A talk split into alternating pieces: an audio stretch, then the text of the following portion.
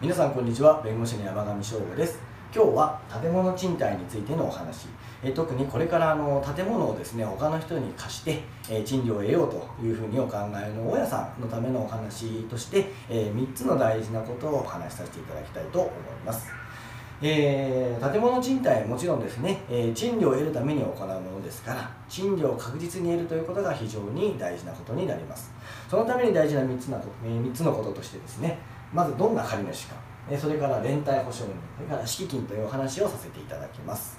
まずどんな借主かということですけれども、えー、賃料をですね貸し、え借り主からもらうわけですから借り主がしっかりした人であることが大事です。例えばあの会社にね貸す場合であれば会社がですねちゃんと支払い能力があるかどうかそれのためにはですね会社の経営状況が分かるような書類を数年分もらったりもちろん会社の登記の情報をもらったりとかいろいろ会社の、えー、信用が分かる書類をもらうことが必要になってくるかと思います。それから2つ目に大事なことが連帯保証人になります。連帯保証人っていうのは借り主と連帯して、まあ、借り主が貸主に対して、えー、負ういろんな責任ですね。賃料を払ったりする責任とかを保証する人ということになります。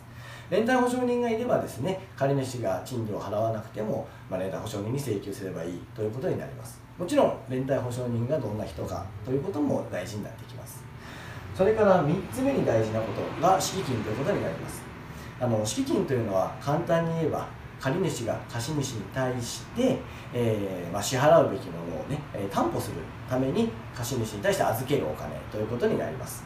えー、資金を預かっておけばもし借主がですね賃料を滞納してもですね敷金から最終的には回収することもできますし、えー、借主が例えば物件壊しちゃったっていう場合でもですね敷金から賠償金を取ることもできますなので敷金というのも非常に重要ですでは敷金は実際いくらぐらいにすればいいかという問題なんですけれども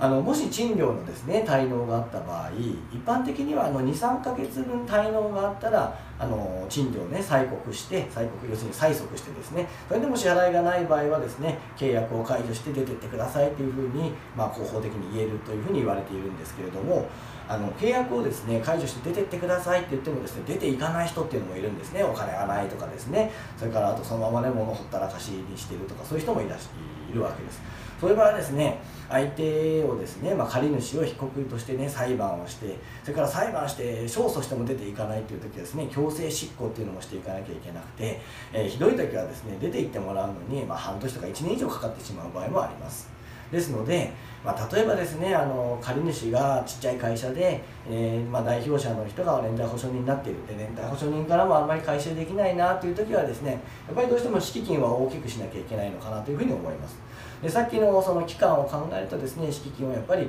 半年から1年以上分ぐらいはですねああいうケースでは、えー、預かっておいた方がいいんじゃないかなというふうに思います。それでは最後までご覧いただき、えー、誠にありがとうございました。